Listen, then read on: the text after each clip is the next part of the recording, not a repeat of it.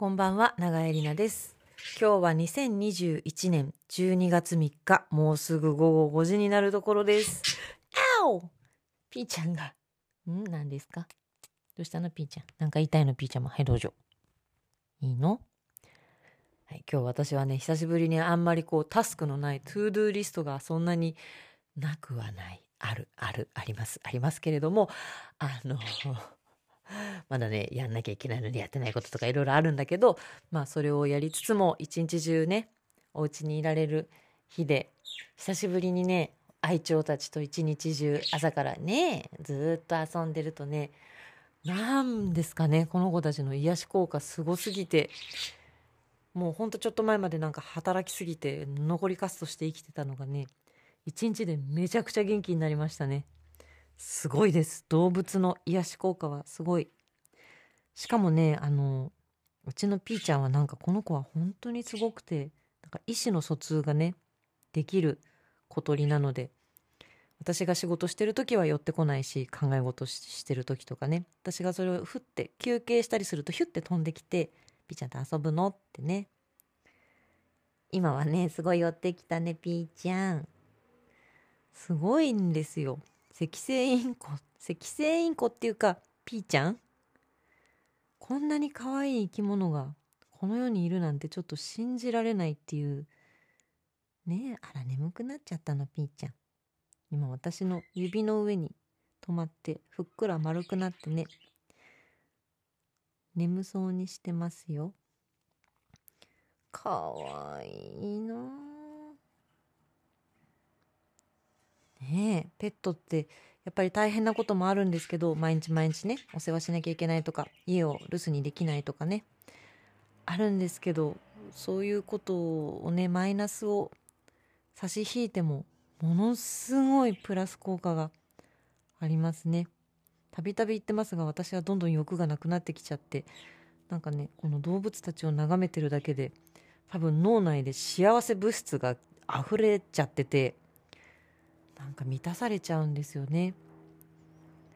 これはちょっとなんか、あの、誤解があったらいけないんですが、なんか、あの、人間といるより動物といる方がいい、いい、いい、いいな、とか、ちょっとね、最近思っちゃって。あの、友達とね、会ったり喋ったり、みんなでいろんな作ったりとかね、それもちろん楽しいですよ。それも全然、あの、嫌いとかじゃないんですけど、なんか動物って、何ですかね。まあだから、何にもいらないじゃないですか、こっちは。あの、繕う必要もないし、嘘をつく必要もないし、で、言葉で何かをね、あの、説明する必要もないし、なんか私が突然歌い出したり踊り出したりしても何してんのとか言わないし、この子たちもね、こらこら、この子たちも気ままだから、私も気ままでよくて、楽ですね。動物と一緒にいるのは非常に気が楽です。で、なんか知んないけど、この子たちはまあ、お世話してね、ご飯をいつもあげてるからだと思いますけど、異常に懐いてるので、好きとかなんとかっていうんじゃなくて、このこんなに全身でね、信頼を表してくれる存在は他にはいないですからね。ね、ピーちゃん。ピーちゃん。なんか、そういう、あの、誰かが自分をね、信頼してくれるってすごく嬉しいじゃないですか。ねえ。それですごいこうね、満たされるところがあります。最近ですね、ばあちゃんが、あの、多分ね、多分じゃないです。もう間違いない。ちょっと発情期のピークに来ていまして、急に体重が増えてね、多分これちょっと、もしかしたらこのまま卵を産んじゃうかもなっていうぐらい、すごい食べるようになってきて、で、あの、メスはね、卵を産むぞってなると、巣穴になる場所を探すんですよ。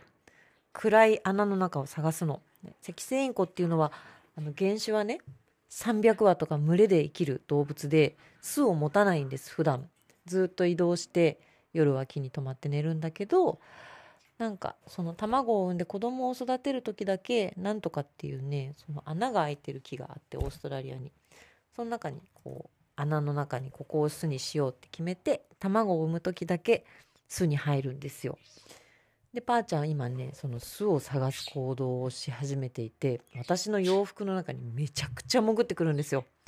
もう袖と首元ともう潜れるところは全部潜りたいみたいな感じでポケットとかにも入ってくるし首からね洋服の中に入ってくるでそれは本当はあんまりやらせちゃうとその卵を産むことにつながっちゃうのであちなみにね卵なんて産ませりゃいいじゃんと思うかもしれないけどあの正常にね年に何個か産むぐらいだったら大丈夫なんだけどあんまり何個も産むと卵ってほらカルシウムじゃないですか。骨があの弱くなっちゃったりするんですよ。でしっかりねその栄養が足りなくて骨とか体に必要なカルシウムまで使って卵を産もうとしてでそれがこうしっかり卵が作れなくってお腹の中で詰まっちゃうことがあるんです。卵詰まりって言ってね。で卵詰まっちゃったら1日以内にそれをどうにかして、まあ、病院で取ってもらわないと命に関わるんですね。だからメスの鳥にあんまり卵を産ませてはいけないんですけどこの子たちは体が小さすぎてね虚勢とかできないのでそうだから本当はあんまりそういう発情につながる行動をさせちゃいけないんだけど服に潜ってくるのが可愛すぎてですね丸くてちっちゃくってあったかくてふわふわしてピーとかいう生き物が私の服の中にモコモコモコモコモコって入ってきてその中でこうねチーンってしてるんですよ。もう可愛すぎて吐きそうなんですけど危ないんですよね。でなんか軽いからずっと肩にいると思って行動してたらあれ？いないとか。でいないと思ってたら背中に張り付いてたりとかちょっとこう忘れそうになる軽さなのでうっかりねあのなんか洋服の中に入ってるの忘れてギュッて潰しちゃったりしたら死んじゃうのでちょっと怖いんですけど。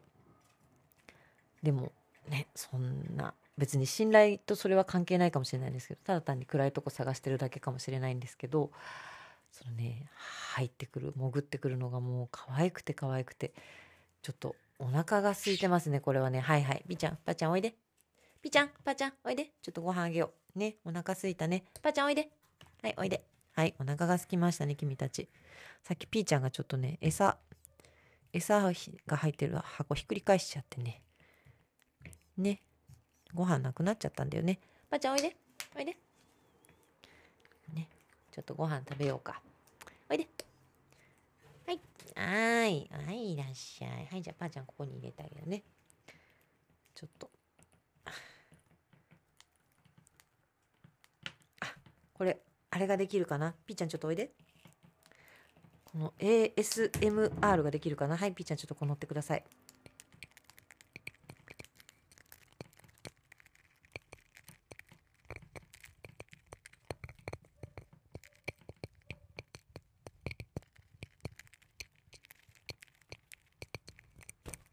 ましたかね。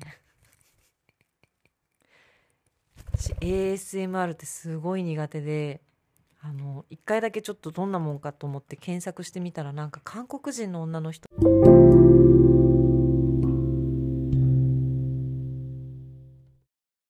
すいません途中で止まっちゃった。今奇跡的にですねあのピーちゃんが携帯の画面の上をトトトトトって歩いたら「ああちょっとちょっとちょっと何してんの？何してんの」こらパーちゃん。だもうばあちゃんそのダメよ。今ちょっと停止ボタンの上をねピーちゃんが ポンとステップしてしまって停止されてしまいました。すっごいもうねもともと気強いばあちゃんがこのはあちょっとばあちゃんなんてことする本当に気が強くてねこの子は。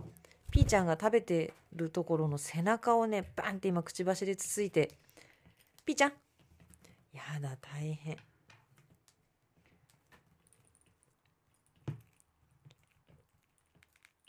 もう一回。ASMR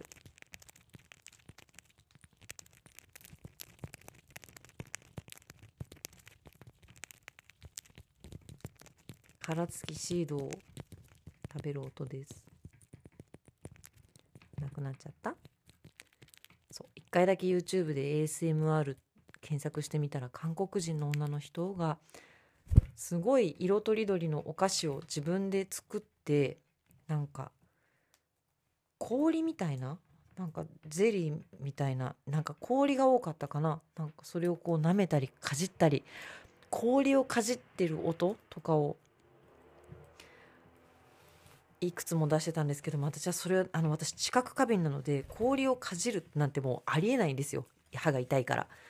なんか音もちょっと苦手だし氷をかじるっていうのもなんかもうゾッとするしでもう全然見れなくてすぐ止めちゃったんですけど動物がご飯を食べる音鳥がシードをついばむ音だったりうさぎさんがペレットをかじる音だったり猫ちゃんがご飯を 猫ちゃんやワンちゃんがカリカリを食べる音とかそういうのは全然嫌じゃないんですよね。動物がご飯を食べる音はなぜか癒しなの。うんつぶつぶ食べたね。よかったね。不思議ですね。動物がご飯を食べる姿も音もなんかすごい可愛くてねずっと見てられますね。ただちょっとこの子たちがご飯食べた後はゴミがすごいんですけどね。おはということで12月になりましたけれどももう師走ですね。でなんか今年はやっぱり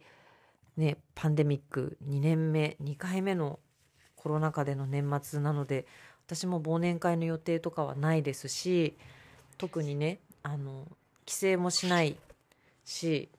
あのぼんやりとね大掃除でもして鳥たちと 三が日も過ごそうと思ってもうとにかく掃除大掃除するだけなんですけど予定は。それでもなんとなくこう暮れていく感じ？日が暮れていくような本当に年が暮れていくんだなっていうああ1年が終わっていくぞっていうなんか終わりに向かう感じが12月に入った途端してきましたね。まず今もう5時ですけど5時なのに外真っ暗で夜が長い。あーちょっとなんか荒ぶってピーちゃんが荒ぶって。ね日が短くて夜が長いじゃないですか。夜の時間が長くってなんか寒くって終わりに向かっていくっていう感じがねすごくしますね。皆さんは忘年会とかクリスマスパーティーとかちょっとお静かにね願いますか？インコさんたち。ちょっと。ねクリスマスパーティーとかされるんですかね？ちなみに私は先週の土曜日にあの、その9月23日っていう公演にね出演する予定だった市民の皆さんとちっちゃいお楽しみ会みたいのやったんですよ。みんなが自分の好きな曲を1曲持ってきてそれで好きなようにパフォーマンスをするっていう会で朗読する人がいたり踊る人がいたりで本当に人生で初めてそんなソロで人前で踊るっていう人がいたりとかもう踊りにはならないかもしれないけどもうこの曲を聴いた気持ちをこうねそのまま表しますっていうまあいろんな人がいて9組かな？が出演して親子で踊ってくれた人もいるし。ですごいねその終わった後にみんなでお弁当を食べるっていう消化道弁当を テーブルを囲んで食べるっていうのをしたんですけどなんか長テーブルにねあのみんなで正座してあのお重に入ったお弁当を囲んで「わあすごい」とか言いながらお弁当食べてでなんか子供たちがキャーキャーキャー言いながら走り回ってたりとかしてあれなんかこんな親戚の集まりみたいみたいな。だ十数人でねあのみんなでお弁当を食べてでおしゃべりして乾杯したんですよ。本当にそれは何年ぶり？1年半は確実ですよね。もう去年のうん去年の1月とかそんぐらいからしていなかった。その大人数でのパーティー、まあ、パーティーって言ってもギャーギャー騒ぐわけじゃないですけど、まあ、みんなでご飯食べてっていう乾杯してなんかおおおーっていう感じがしましたね。まあ、いいいのだろうかみたいな。ちょっとねあのやっぱマスク外してご飯食べる時にはねあんまり大声で喋らないようにしつつもでもやっぱりそのお料理見てすごい素敵なお料理出していただいて わあこれ美味しいねみたいのをみんなで言いながらおしゃべりしてご飯を食べるっていうのをねそう1年半ぶりにしたんですかねこのまま感染者がね落ち着いているんだったらオミクロン株とかもすごい今話題ですけれども感染者がね増えないんだったらね少しそういうお楽しみ会ぐらいはねやってもいいのかしらね。なんかすごいやっぱり元気出ましたねそれもねすごく。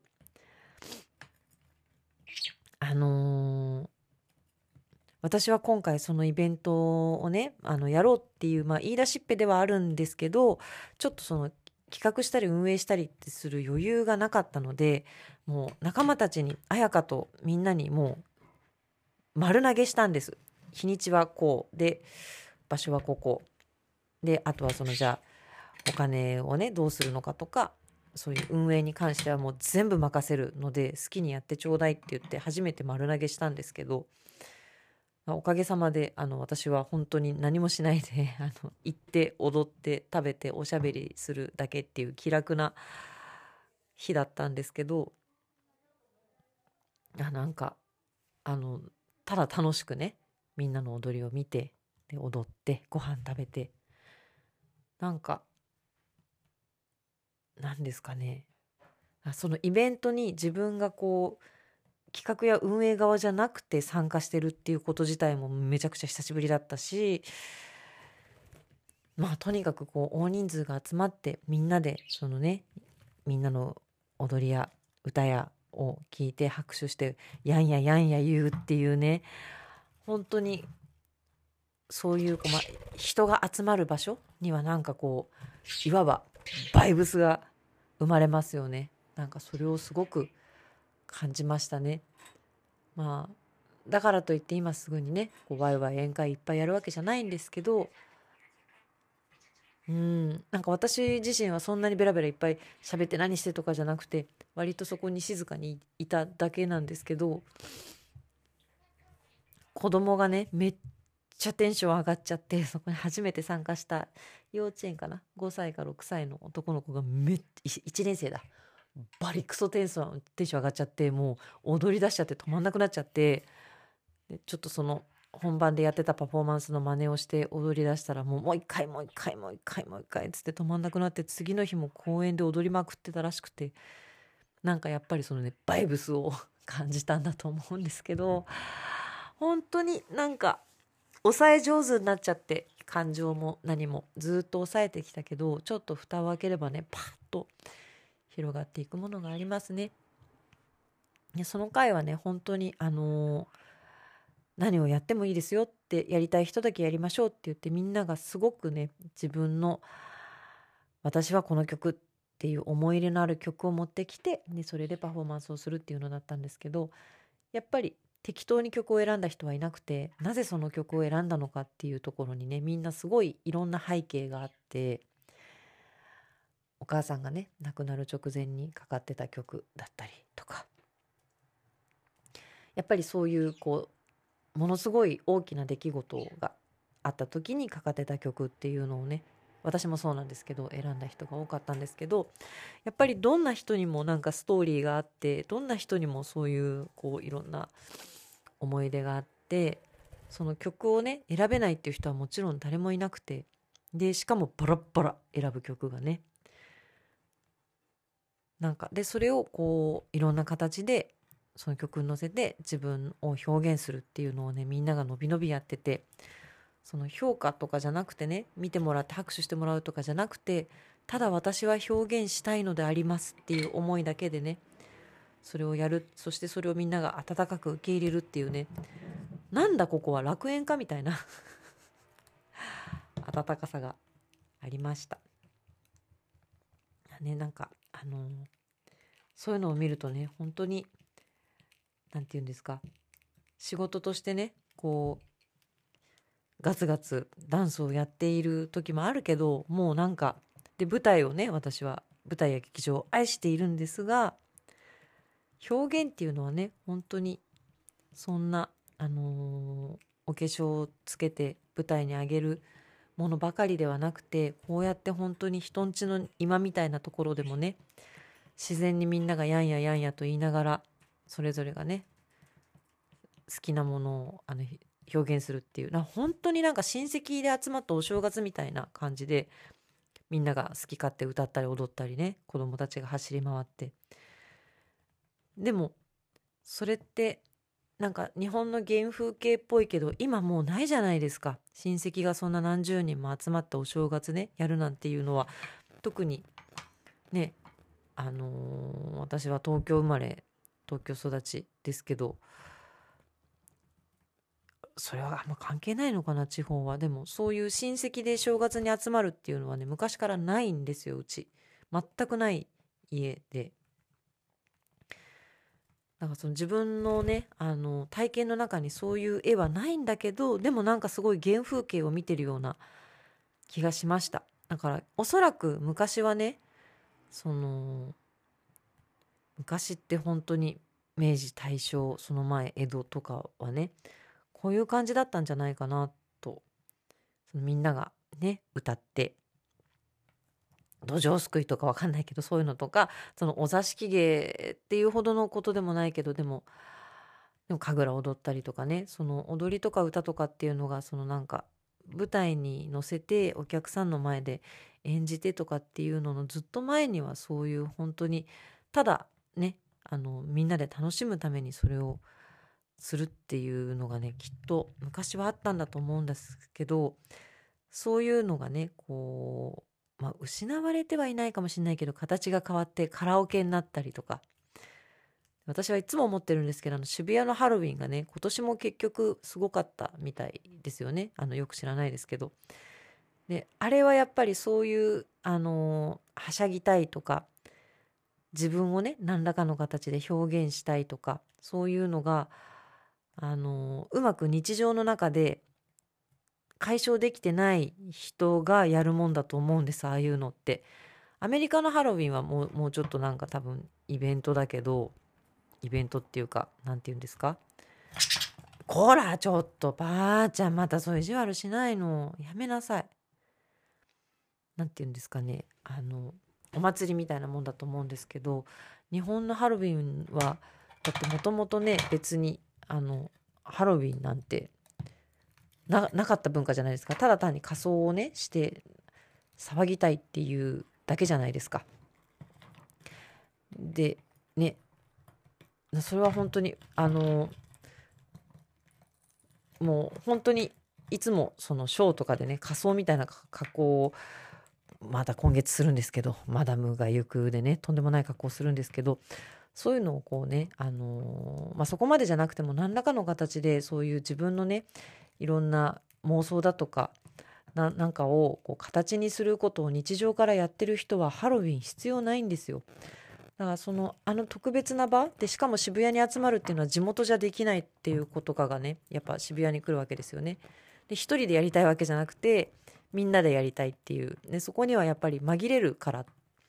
恥ずかしさが消えるからとかっていうのもあるだろうし大人数の方が面白いよねみたいなあれもすごい日本人的だなと思うんです。あのほらディスコでね輪になって内側向いて踊るみたいな なんか。いや自分が踊りたいんだったら自分一人で踊ればいいのになみたいな。なんでみんなと一緒じゃないとダメなんだみたいな。そういう。なあの別にそのハロウィンを悪いと言ってるわけじゃないんですけど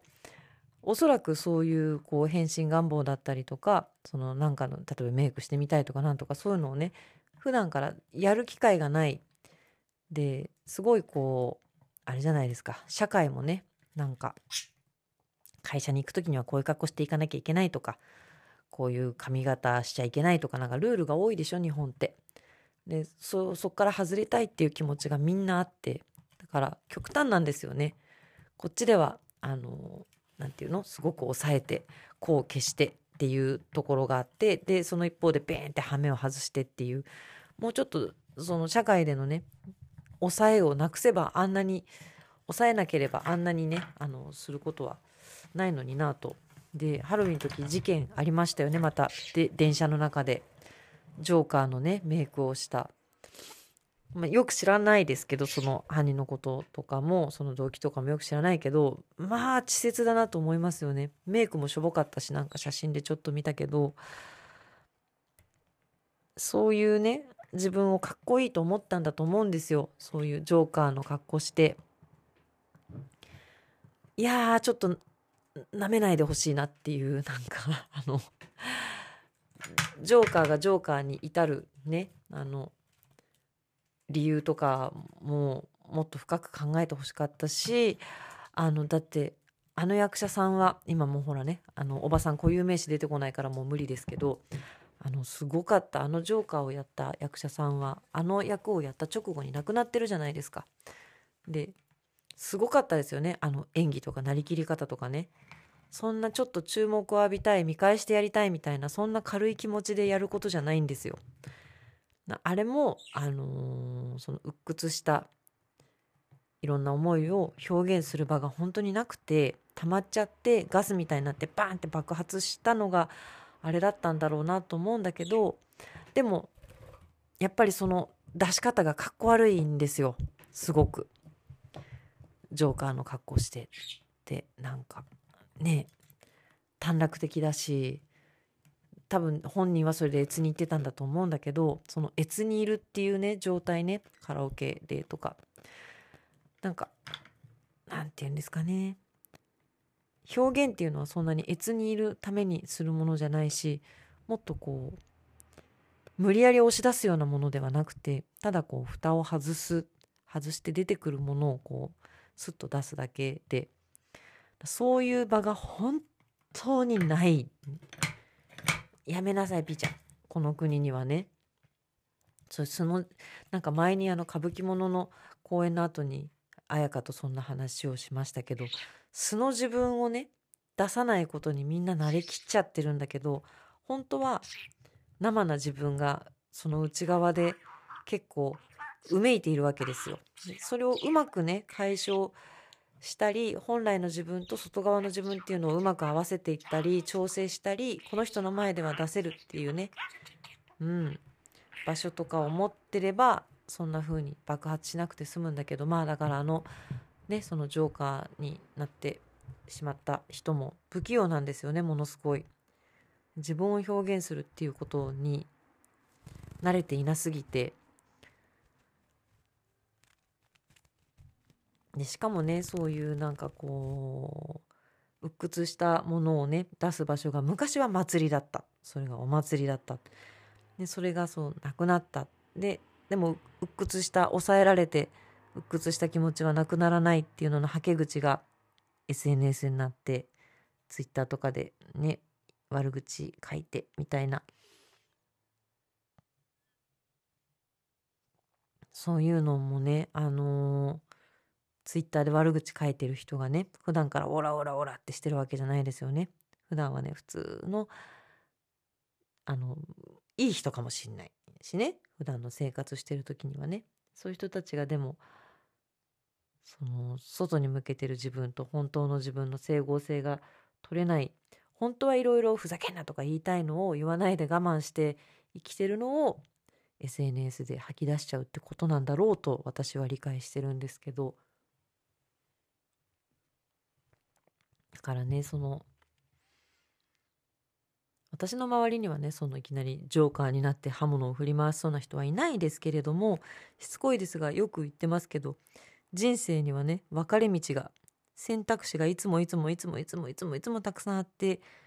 赤ちゃんの時はみんなね同じように生まれてくるのにちっちゃい分かれ道を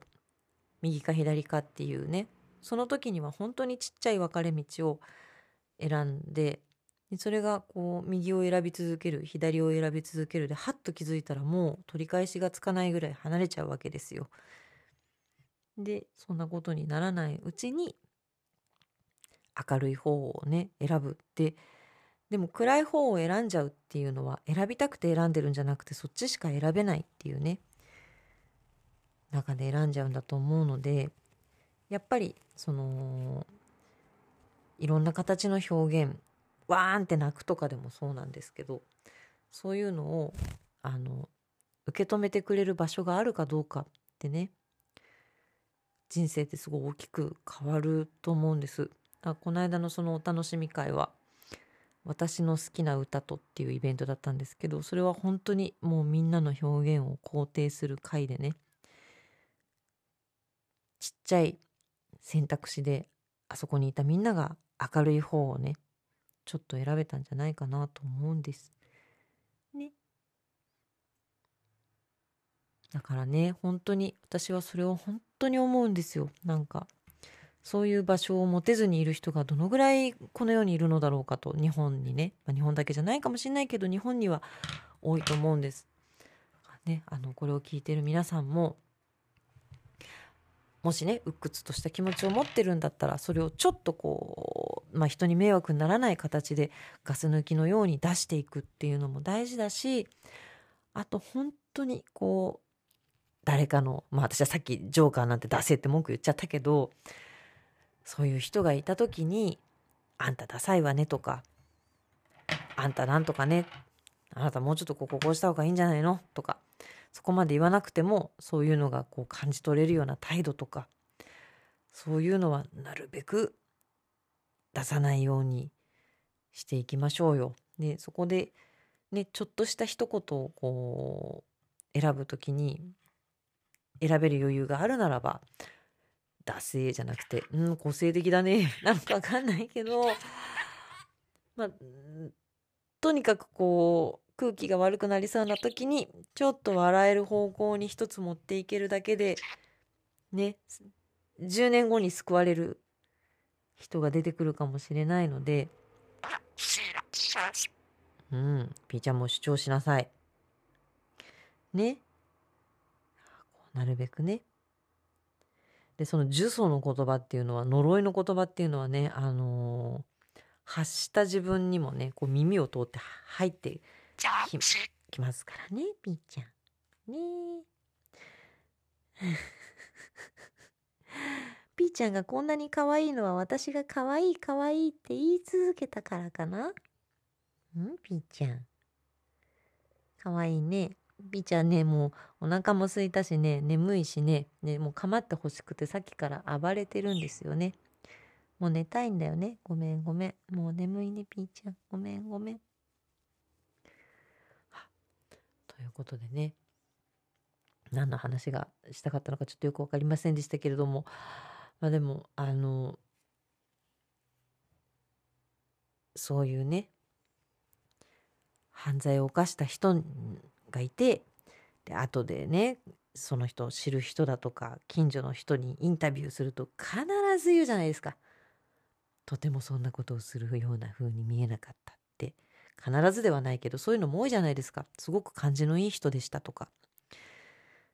やっぱそれは全然ありえますよね。あのすごく感じがいい人なのに裏でねなんかうん爆発しちゃいそうなものを持ってるっていうのを結構感じることありませんか？あこの人そういうのあるなっていう。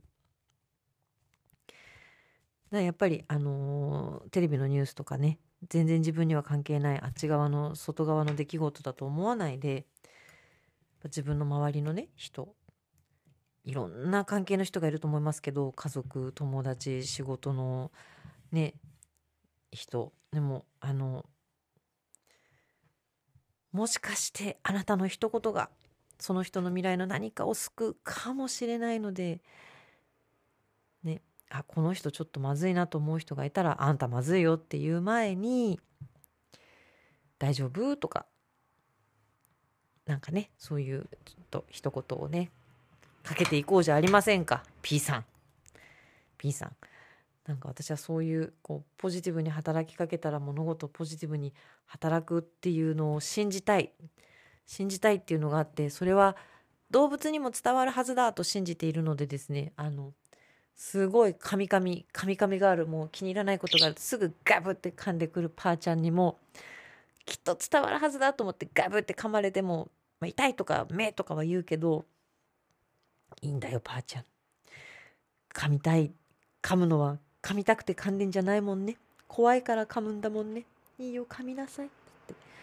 どんなに噛もうがどんなにわがまま言おうがどんなに生意気言おうが私はあんたが好きよっていうのをねね。うん。うん。一生懸命伝えてます、全身で。うん。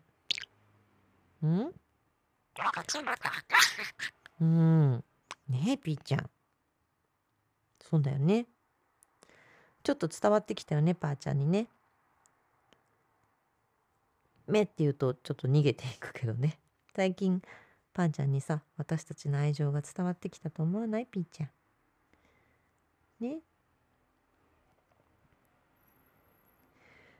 なんかあのもちろんピーちゃんもパーちゃんも言語を理解しませんしあのうん。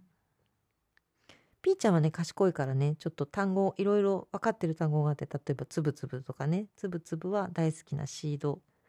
のことでつぶつぶ食べるっていうとちゃんとねシード入れまで飛んでいきますけどでも言葉の内容は全く分かんないけど私が発してるね感情の動きとかは結構ねキャッチしてると思いますよ。ねかわいい。これちょっと本当に動画で見せたい。すごいんですよ。もうびっくりするぐらい可愛いものが指の上にね今うん乗っかってねすごい眠そうなんです。可愛いちょっとなんか今日もあの今まだあの絞りかすとしての私は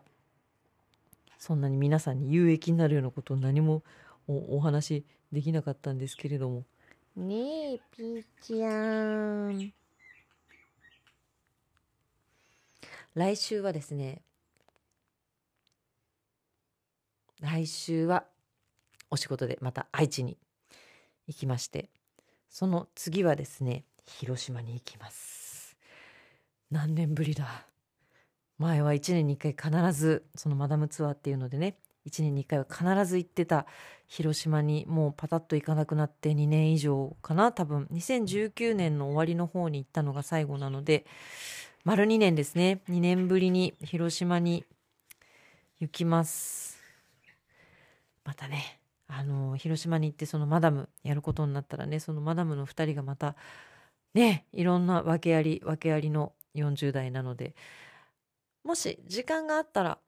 ま、訳ありマダムたちをちょっとゲストに呼んでお話をしたいなと思います。ねでもなんだかんだ言って12月に向けて皆さん忙しくなっていくでしょうし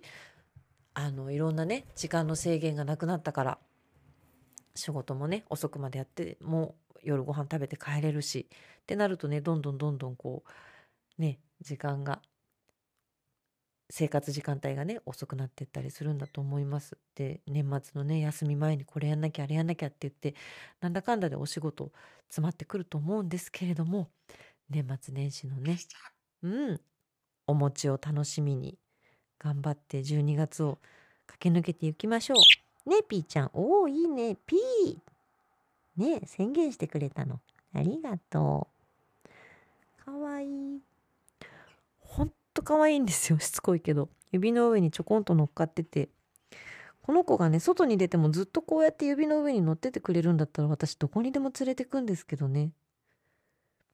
なんかピーちゃんが近くにいてくれたら私あの怒らないので。イラッとすることがあってもピーちゃん見たら「あらピーちゃん。かわい。いあらピーちゃんかわいいね」ってなるのであのイライラが吹っ飛んでいくので「ねえピーちゃんそこにいてくれたらいいのにずっと。ねえかわいい。私がピーちゃんを溺愛しすぎていて友達が「ピーちゃん死んだらどうなるんだ」ってちょっと心配されましたけれども。私はそこは抜かりなくですねあのピーちゃんは順当にいけば私より先に死ぬということが分かっているので今からですねもう全力で愛しておりますよ。ちょっと仕事から帰ってきてすごいだるくてうん疲れたなもう私もさっさともうめちゃくちゃお腹空いて早くご飯食べて風呂入って寝たいみたいな時にピーちゃんが「かまってください」って言ってきて「すいません。かいカキカキしてください」って甘えてきた時にあのケージにね指を入れて頭をかいてあげるとこう喜ぶんですけど結構長いんですよ。一回それを始めると。10分間ぐらいね狭いとこに指差し込んでこうちっちゃい頭をコリコリしなきゃいけないので体勢も指もすごい疲れるんだけどあもうこの辺でいいかなって思いたくなる時もあるんだけど待て。いよいよピーちゃんが死ぬぞってなった時にあの時もっとカキカキしてあげればよかった。あの時って絶対後悔するっていうのが分かってるので今ねピーちゃんが元気で生きてねいる間は惜しまずに私の時間や愛情を全てかけていこうと思って周到な人間なのでピーちゃんが死んだ時の自分のために予防線を張っておりますよちゃんと。ねピーちゃん。ね。元気でね生きていきましょうね。はい。ということでまたちょっと先週に引き続きもう本当にちょっとグダグダになってしまいましたけれども 皆さんもこの寒暖差の激しい、ね、日中と夜と朝のね気温差が激しいですからお風邪などを召されぬようどうぞご自愛ください。それではまた。